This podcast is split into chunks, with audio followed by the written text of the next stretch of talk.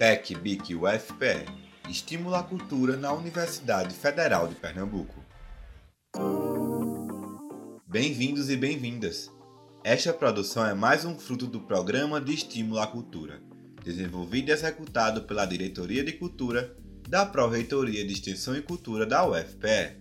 Neste ano de 2021, por meio da BIC, Bolsas de Incentivo à Criação Cultural, foram selecionados 62 projetos de estudantes de graduação para receberem fomento, incentivando a criação e difusão de obras e ações inéditas dentro e fora dos espaços da universidade. No episódio anterior, eu comecei a falar um pouquinho sobre a LGPD e como ela surgiu para proteger nossos dados, obrigando as empresas a mudarem a forma como elas vêm utilizando nossos dados pessoais e também a aumentarem os cuidados e melhorarem a segurança no armazenamento desses dados, para assim evitarem casos de vazamentos como os que acabaram de acontecer. No episódio de hoje, eu vou falar sobre os dois mega vazamentos de dados que aconteceram em janeiro e fevereiro desse ano. E vou explicar como você pode descobrir se seus dados pessoais estão entre os dados vazados e o que fazer nesse caso.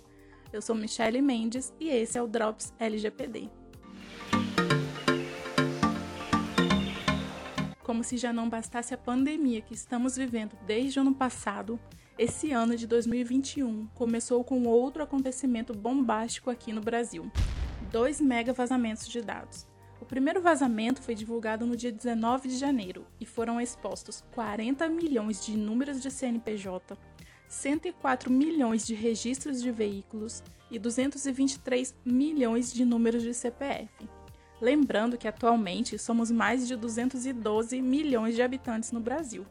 E o fato de terem vazado 223 milhões de números de CPF é porque foram verificados entre esses CPFs também os de pessoas já falecidas. Também foram expostos nomes completos, endereços, declaração de imposto de renda, título de eleitor, salário e até foto de rosto. O segundo vazamento foi divulgado no dia 3 de fevereiro e foram expostos 103 milhões de números de telefone de duas operadoras de telefonia móvel. Esses dados estão sendo vendidos na Deep Web, que é o lugar na internet onde se comercializam produtos de crimes. Normalmente, quem comete esse tipo de crime, de invasão de banco de dados de empresas, são os crackers, mas nem sempre os vazamentos ocorrem por causa desses ataques cibernéticos.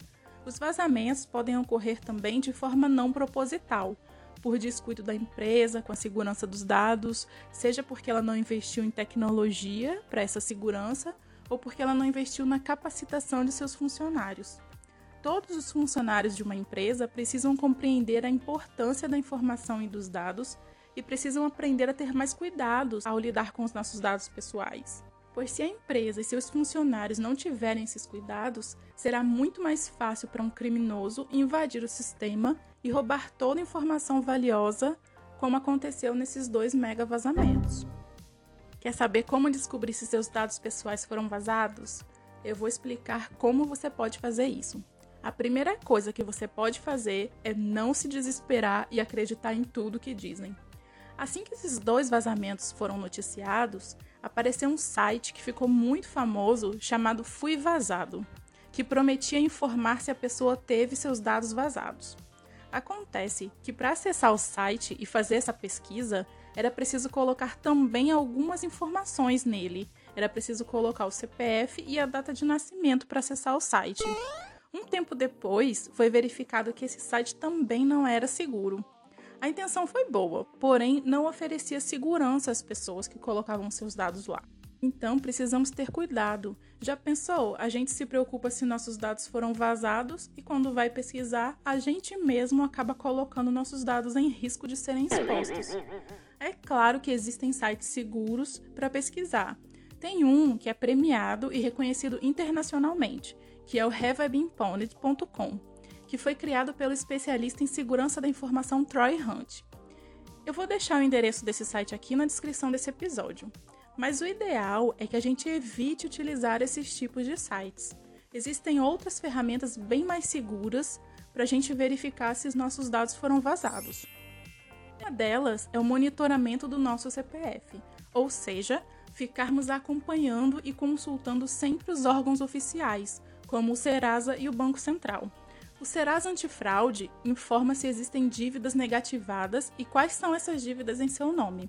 Informa sobre cheques e boletos não pagos e também informa se ações judiciais existem em seu nome. Essas consultas são gratuitas e, além do site, o Serasa Antifraude também possui aplicativo para smartphones. E o Banco Central tem uma ferramenta chamada Registrato, que informa toda a movimentação financeira realizada com seu CPF, seja empréstimos, financiamentos, contas abertas em bancos e até chaves Pix criadas. No registrato, dá para saber todo o histórico de movimentações de todas as contas bancárias em seu nome, inclusive as contas que já foram encerradas. O registrato também é gratuito e também possui aplicativo para smartphone.